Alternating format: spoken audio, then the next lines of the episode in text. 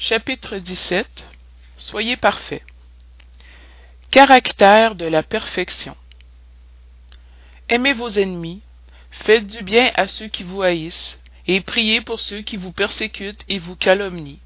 Car si vous n'aimez que ceux qui vous aiment, quelle récompense en aurez-vous? Les publicains ne le font-ils pas aussi? Et si vous ne saluez pas que vos frères, que faites-vous en cela de plus que les autres? Les païens ne le font-ils pas aussi? Soyez donc, vous autres, parfaits, comme votre Père céleste est parfait. Saint Matthieu, chapitre 5, versets 44, 46, 47, 48.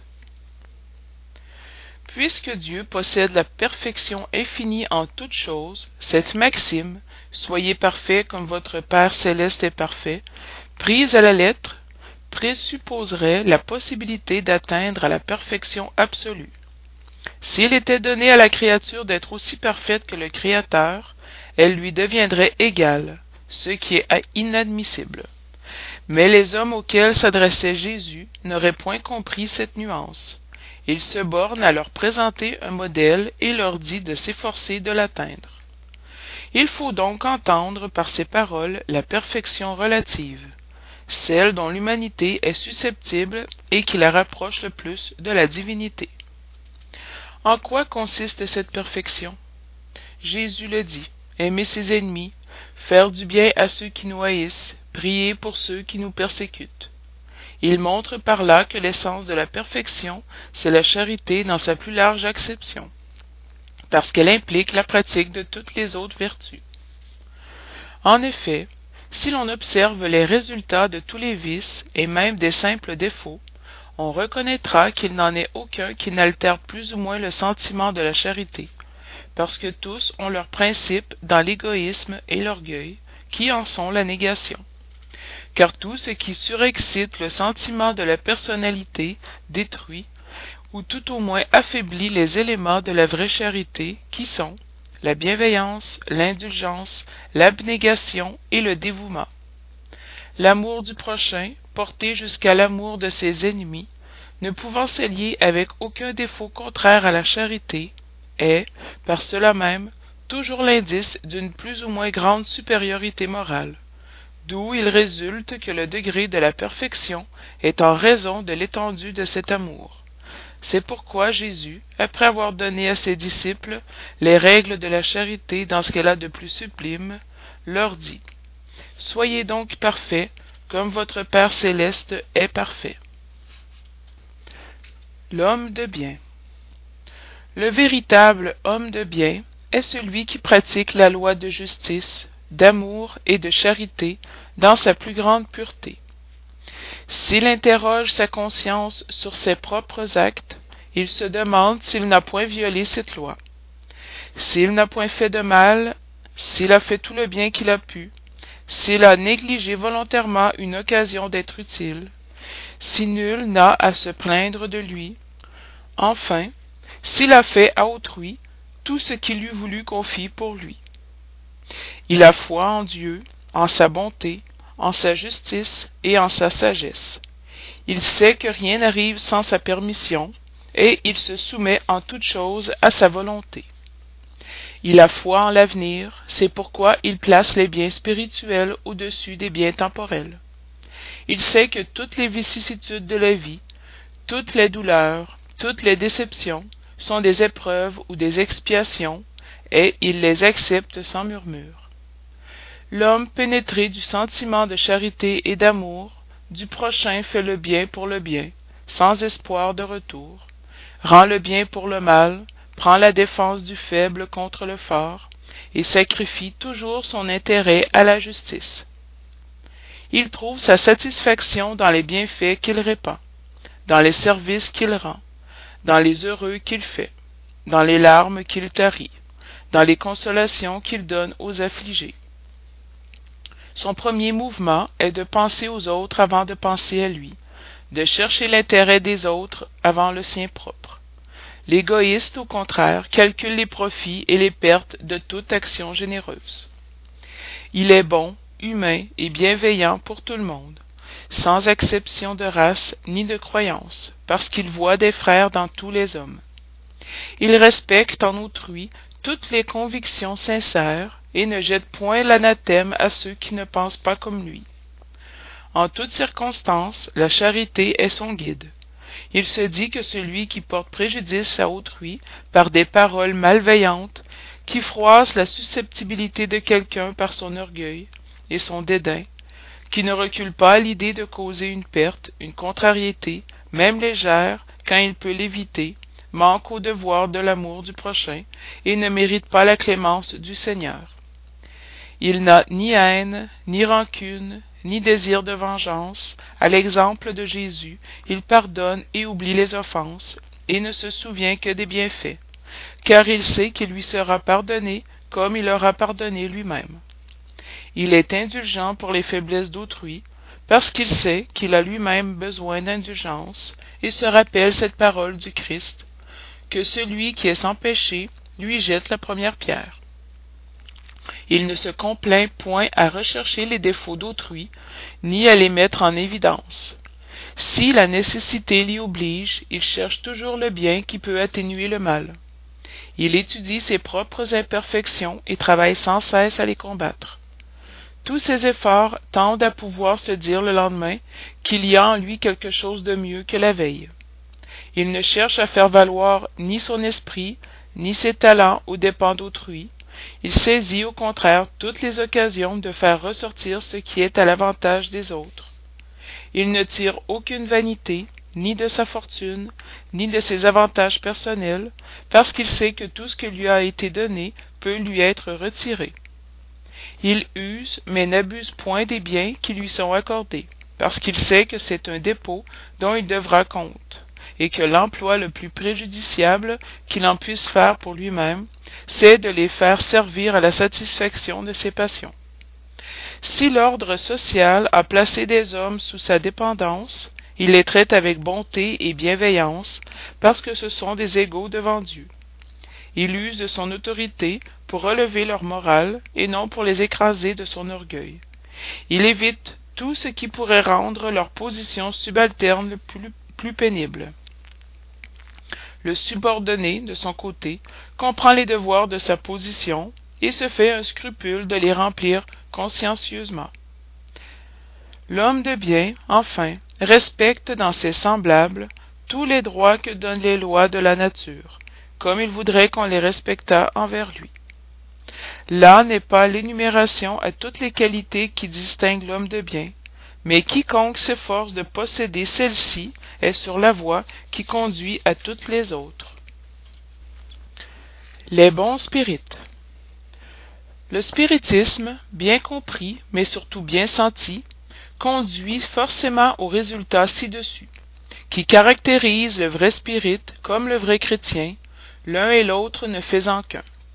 Le spiritisme ne crée aucune morale nouvelle.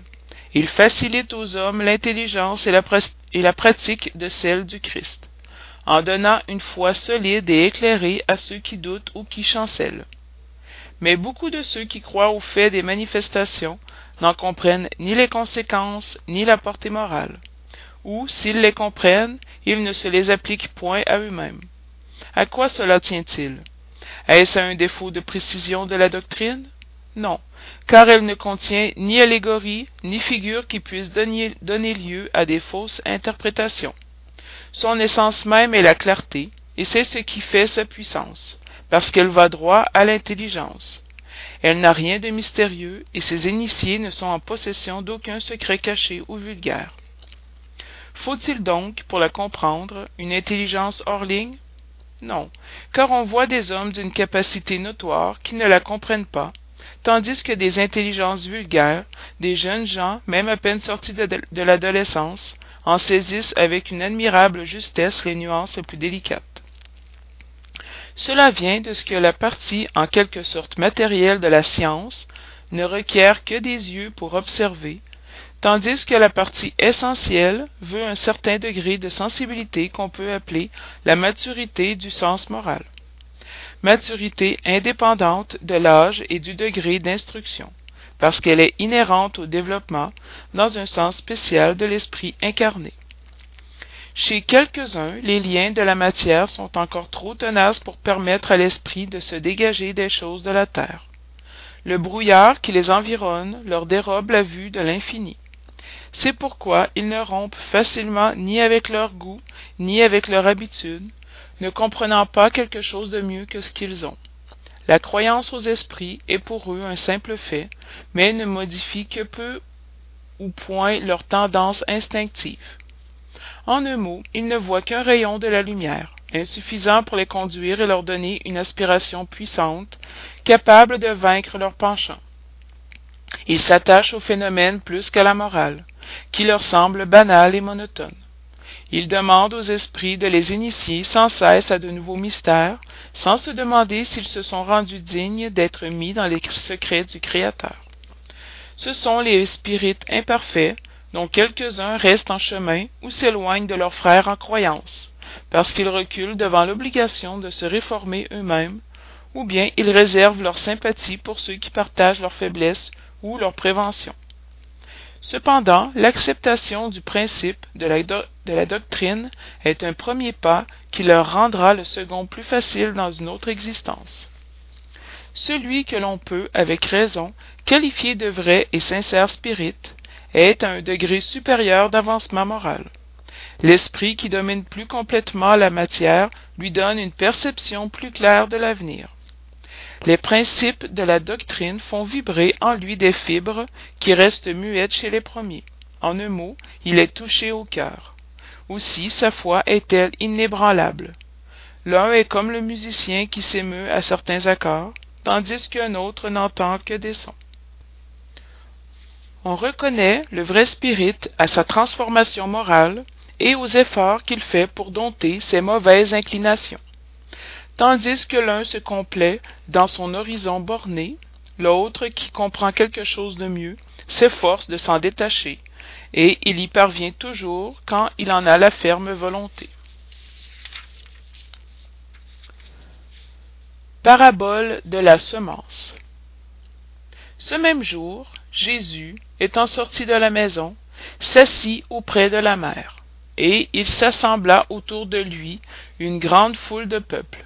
C'est pourquoi il monta sur une barque, où il s'assit, tout le peuple se tenant sur le rivage. Et il leur dit beaucoup de choses en paraboles, leur parlant de cette sorte. Celui qui sème s'en alla semer.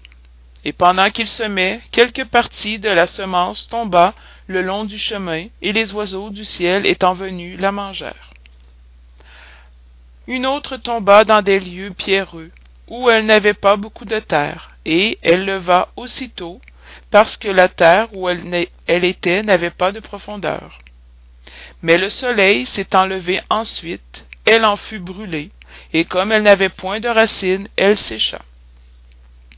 Une autre tomba dans des épines, et les épines venant accroître l'étouffèrent. Une autre, enfin, tomba dans de bonnes terres, et elle porta du fruit. Quelques grains rendant cent pour un, d'autres soixante et d'autres trente. Que celui-là entende, qui a des oreilles pour entendre. Saint Matthieu, chapitre 13, versets de 1 à 9. Écoutez donc, vous autres, la parabole de celui qui sème. Quiconque écoute la parole du royaume et n'y fait point d'attention, l'esprit malin vient et enlève ce qui avait été semé dans son cœur c'est celui-là qui a reçu la semence le long du chemin. Celui qui reçoit la semence au milieu des pierres, c'est celui qui écoute la parole, et qui la reçoit alors même avec joie. Mais il n'a point en soi de racine, et il n'est que pour un temps. Et lorsqu'il survient des traverses et des persécutions à cause de la parole, il en prend aussitôt un sujet de scandale et de chute. Celui qui reçoit la semence parmi les épines, c'est celui qui entend la parole, mais ensuite les sollicitudes de ce siècle et l'illusion des richesses étouffent en lui cette parole et la rendent infructueuse. Mais celui qui reçoit la semence dans une bonne terre, c'est celui qui écoute la parole, qui y fait attention et qui porte du fruit, et rend cent ou soixante ou trente pour un. C'est Matthieu, chapitre 13, versets de 18 à 23. La parabole de la semence représente parfaitement les nuances qui existent dans la manière de mettre à profit les enseignements de l'Évangile. Combien est-il de gens, en effet, pour lesquels ce n'est qu'une lettre morte qui, pareille à la semence tombée sur le roc, ne produit aucun fruit. Elle trouve une application non moins juste dans les différentes catégories de spirites. N'est-elle pas l'emblème de ceux qui ne s'attachent qu'aux phénomènes matériels et n'en tirent aucune conséquence parce qu'ils n'y voient qu'un objet de curiosité, de ceux qui ne cherchent que le brillant dans les communications des esprits et ne s'y intéressent qu'autant qu'elles satisfont leur imagination, mais qui, après les avoir entendus, sont aussi froids et indifférents qu'auparavant, qui trouvent les conseils fort bons et les admirent, mais en font l'application aux autres et non à eux-mêmes. De ceux, enfin, pour qui ces instructions sont comme la semence tombée dans la bonne terre et produisent des fruits. Instruction des esprits, le devoir. Le devoir est l'obligation morale vis-à-vis de soi d'abord et des autres ensuite. Le devoir est la loi de la vie. Il se retrouve dans les plus infimes détails aussi bien que dans les actes élevés. Je ne veux parler ici que du devoir moral et non de celui qu'imposent les professions. Dans l'ordre des sentiments, le devoir est très difficile à remplir parce qu'il se trouve en, antagonisme avec les séductions de l'intérêt et du cœur. Ses victoires n'ont pas de témoins et ses défaites n'ont pas de répression. Le devoir intime de l'homme est abandonné à son libre arbitre. L'aiguillon de la conscience, cette gardienne de la probité intérieure, l'avertit et le soutient. Mais elle demeure souvent impuissante devant les sophismes de la passion. Le devoir du cœur, fidèlement observé, élève l'homme, mais ce devoir, comment le préciser? Où commence-t-il? Où s'arrête-t-il? Le devoir commence précisément au point où vous menacez le bonheur ou le repos de votre prochain. Il se termine à la limite que vous ne voudriez pas voir franchir pour vous-même. Dieu a créé tous les hommes égaux pour la douleur, petits ou grands, ignorants ou éclairés souffre par les mêmes causes, afin que chacun juge sainement le mal qu'il peut faire. Le même critérium n'existe pas pour le bien, infiniment plus varié dans ses expressions. L'égalité devant la douleur est une sublime prévoyance de Dieu, qui veut que ses enfants, instruits par l'expérience commune, ne commettent pas le mal en arguant de l'ignorance de ses effets. Le devoir est le résumé pratique de toutes les spéculations morales. C'est une bravoure de l'âme qui affronte les angoisses de la lutte. Il est austère et souple, prompt à se plier aux complications diverses, il demeure inflexible devant leurs tentations. L'homme qui remplit son devoir aime Dieu plus que les créatures, et les créatures plus que lui-même. Il est à la fois juge et esclave dans sa propre cause. Le devoir est le plus beau fleuron de la raison. Il relève d'elle comme le fils relève de sa mère. L'homme doit aimer le devoir, non parce qu'il préserve des maux de la vie auxquels l'humanité ne peut se soustraire, mais parce qu'il donne à l'âme la vigueur nécessaire à son développement. Le devoir grandit et rayonne, et rayonne sous une forme plus élevée dans chacune des étapes supérieures de l'humanité. L'obligation morale ne cesse jamais de la créature à Dieu. Elle doit refléter les vertus de l'Éternel qui n'accepte pas une ébauche imparfaite parce qu'il veut que la beauté de son œuvre resplendisse devant lui. Lazare, Paris, 1863. La vertu. La vertu, à son plus haut degré, comporte l'ensemble de toutes les qualités essentielles qui constituent l'homme de bien être bon, charitable, laborieux, sobre, modeste, ces qualités sont de l'homme vertueux. Malheureusement, elles sont souvent accompagnées de petites infirmités morales qui les déparent et les atténuent. Celui qui fait parade de sa vertu n'est pas vertueux, puisqu'il lui manque la qualité principale, la modestie, et qu'il a le vice le plus contraire, l'orgueil. La vertu, vraiment digne de ce nom, n'aime pas à s'étaler, on la devine. mais elle se dérobe dans l'obscurité et fuit l'admiration des foules. Saint Vincent de Paul était vertueux. Le digne curé d'Ars était vertueux. Et beaucoup d'autres peu connus du monde, mais connus de Dieu. Tous ces hommes de bien ignoraient eux-mêmes qu'ils fussent vertueux. Ils se laissaient aller au courant de leur sainte inspiration, et pratiquaient le bien avec un désintéressement complet et un entier oubli d'eux-mêmes. C'est à la vertu, ainsi comprise et pratiquée, que je vous convie, mes enfants.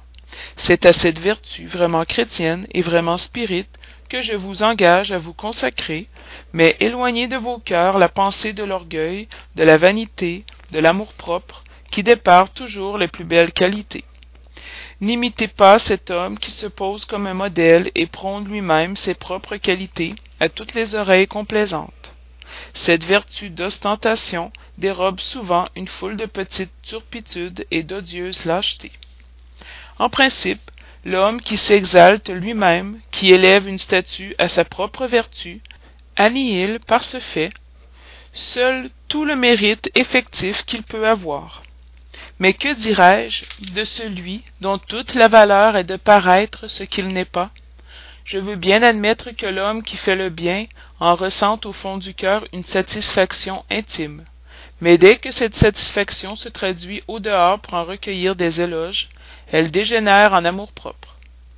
Ô vous tous que la foi spirite a réchauffé de ses rayons, et qui savez combien l'homme est loin de la perfection, ne donnez jamais dans un pareil travers. La vertu est une grâce que je souhaite à tous les sincères spirites, mais je leur dirai, mieux vaut moins de vertu avec la modestie que beaucoup avec de l'orgueil. C'est par l'orgueil que les humanités successives se sont perdues, c'est par l'humilité qu'elles doivent se racheter un jour. François Nicolas Madeleine Paris 1863 Les supérieurs et les inférieurs L'autorité, de même que la fortune, est une délégation dont il sera demandé compte à celui qui en est revêtu. Ne croyez pas qu'elle lui soit donnée pour lui procurer le vain plaisir de commander, ni, ainsi que le croient faussement la plupart des puissants de la terre, comme un droit, une propriété. Dieu, cependant, leur prouve assez que ce n'est ni l'un ni l'autre, puisqu'il la leur retire quand cela lui plaît. Si c'est un privilège attaché à leur personne, elle serait inaliénable. Nul ne peut donc dire qu'une chose lui appartient, quand elle peut lui être ôtée sans son consentement. Dieu donne l'autorité à titre de mission ou d'épreuve, quand cela lui convient et la retire de même. Quiconque est dépositaire de l'autorité, de quelque étendue qu'elle soit, depuis le maître sur son serviteur jusqu'au souverain sur son peuple, ne doit pas se dissimuler qu'il a charge d'âme. Il répondra de la bonne ou de la mauvaise direction qu'il aura donnée à ses subordonnés et les fautes que ceux-ci pourront commettre. Les vices auxquels ils seront entraînés par suite de cette direction ou des mauvais exemples retomberont sur lui, tandis qu'il recueillera les fruits de, sa sollicitude pour les amener au bien. Tout homme a sur la terre une mission petite ou grande. Quelle qu'elle soit, elle est toujours donnée pour le bien. C'est donc y faillir que de la fausser dans son principe. Si Dieu demande aux riches, Qu'as-tu fait de la fortune qui devait être entre tes mains, une source répandant la fécondité tout alentour?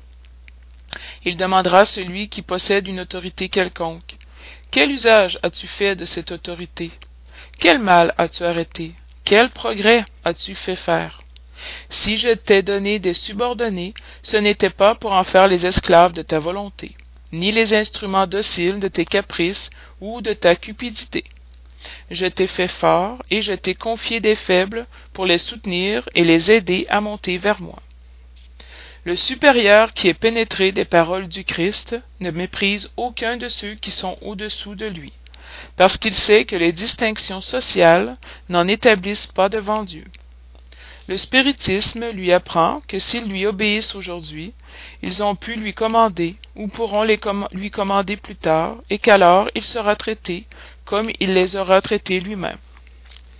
Si le supérieur a des devoirs à remplir, l'inférieur en a de son côté qui ne sont pas moins sacrés. Si ce dernier est spirit, sa conscience lui dira mieux encore qu'il n'en est pas dispensé, alors même que son chef ne remplirait pas les siens, parce qu'il sait qu'on ne doit pas rendre le mal pour le mal, et que les fautes des uns n'autorisent pas les fautes des autres. S'il souffre de sa position, il se dit qu'il l'a sans doute méritée, parce que lui-même a peut-être abusé jadis de son autorité, et qu'il doit ressentir à son tour les inconvénients de ce qu'il a fait souffrir aux autres. S'il est forcé de subir cette position, faute d'en trouver une meilleure, le spiritisme lui apprend à s'y résigner comme à une épreuve pour son humilité, nécessaire à son avancement.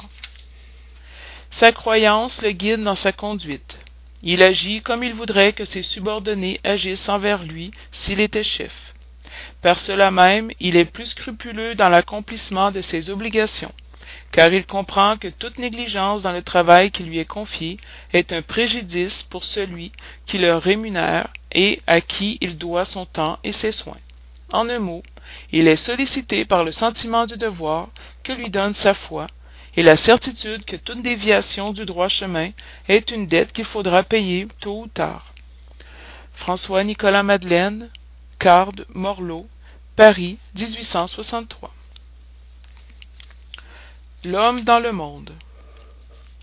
Un sentiment de piété doit toujours animer le cœur de ceux qui se réunissent sous les yeux du Seigneur et implorent l'assistance des bons esprits.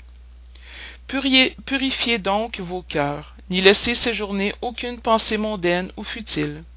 Élevez votre esprit vers ceux que vous appelez, afin que, trouvant en vous les dispositions nécessaires, ils puissent jeter à profusion la semence qui doit germer dans vos cœurs, et y porter des fruits de charité et de justice. Ne croyez pas pourtant qu'en vous excitant sans cesse à la prière et à l'évocation mentale, nous vous engagions à vivre d'une vie mystique qui vous tienne en dehors des lois de la société où vous êtes condamné à vivre. Non, vivez avec les hommes de votre époque, doivent vivre des hommes. Sacrifiez aux besoins, aux frivolités même du jour, mais sacrifiez-y avec un sentiment de pureté qui puisse les sanctifier. Vous êtes appelé à vous trouver en contact avec des esprits de nature différente, des caractères opposés. Ne heurtez aucun de ceux avec lesquels vous vous trouvez. Soyez gais, soyez heureux, mais de la gaieté que donne une bonne conscience, du bonheur de l'héritier du ciel, comptant les jours qui le rapprochent de son héritage. La vertu ne consiste pas à revêtir un aspect sévère et lugubre, à repousser les plaisirs que vos conditions humaines permettent. Il suffit de rapporter tous les actes de sa vie au Créateur qui a donné cette vie. Il suffit, quand on commence ou achève une œuvre, d'élever sa pensée vers ce Créateur et de lui demander, demander, dans un élan de l'âme, soit sa protection pour réussir, soit sa bénédiction pour l'œuvre achevée. Quoi que vous fassiez, remontez vers la source, source de toutes choses. Ne faites jamais rien sans que le souvenir de Dieu ne vienne purifier et sanctifier vos actes. La perfection est tout entière, comme l'a dit le Christ, dans la pratique de la charité absolue. Mais les devoirs de la charité s'étendent à toutes les positions sociales, depuis le plus petit jusqu'au plus grand.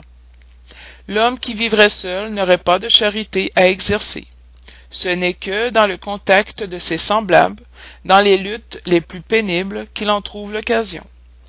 Celui donc qui s'isole se prive volontairement du plus puissant moyen de perfection, n'ayant à penser qu'à lui, sa vie est celle d'un égoïste. Ne vous imaginez donc pas que pour vivre en communication constante avec nous, pour vivre sous l'œil du Seigneur, il faille revêtir le cilice et se couvrir de cendres. Non, non, encore une fois, soyez heureux, suivant les nécessités de l'humanité, mais que dans votre bonheur il n'entre jamais ni une pensée, ni un acte qui puisse l'offenser, ou faire voiler la face de ceux qui vous aiment et qui vous dirigent. Dieu est amour et bénit ceux qui aiment saintement. Un esprit protecteur, Bordeaux, 1863. Soignez le corps et l'esprit. La perfection morale consiste-t-elle dans la macération du corps? Pour résoudre cette question, je m'appuie sur les principes élémentaires et je commence par démontrer la nécessité de soigner le corps qui, selon les alternatives de santé et de maladie, influe d'une manière très importante sur l'âme, qu'il faut considérer comme captive dans la chair, pour que cette prisonnière vive, s'ébatte et conçoive même les illusions de la liberté. Le corps doit être sain, dispos, vaillant. Suivons la comparaison. Les voici donc en parfait état tous les deux. Que doivent-ils faire pour maintenir l'équilibre entre leur aptitude et leurs besoins si différents? Ici, deux systèmes sont en présence. Celui des ascétiques qui veulent terrasser le corps et celui des matérialistes qui veulent abaisser l'homme.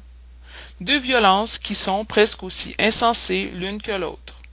À côté de ces grands partis fourmille la nombreuse tribu des indifférents, qui, sans conviction et sans passion, aiment avec tiédeur et jouissent avec économie. Où donc est la sagesse? Où donc est la science de vivre? Nulle part, et ce grand problème resterait tout entier à résoudre si le spiritisme ne venait en aide aux chercheurs en leur démontrant les rapports qui existent entre le corps et l'âme, et en disant que, puisqu'ils sont nécessaires l'un à l'autre, il faut les soigner tous les deux. Aimez donc votre âme, mais soignez aussi le corps, instruit, instrument de l'âme. Méconnaître les besoins qui sont indiqués par la nature elle-même, c'est méconnaître la loi de Dieu. Ne le châtiez pas pour les fautes que votre libre arbitre lui a fait commettre, et dont il est aussi irresponsable que l'est le cheval mal dirigé, des accidents qu'il cause. Serez-vous donc plus parfait si, tout en martyrisant le corps, vous n'en restez pas moins égoïste, orgueilleux et peu charitable pour votre, prochain? Non, la perfection n'est pas là. Elle est tout entière dans les réformes que vous ferez subir à votre esprit. Pliez-le, soumettez-le, humiliez-le, mortifiez-le. C'est le moyen de le rendre docile à la volonté de Dieu, et le seul qui conduise à la perfection. Georges, Esprit protecteur, Paris, 1863.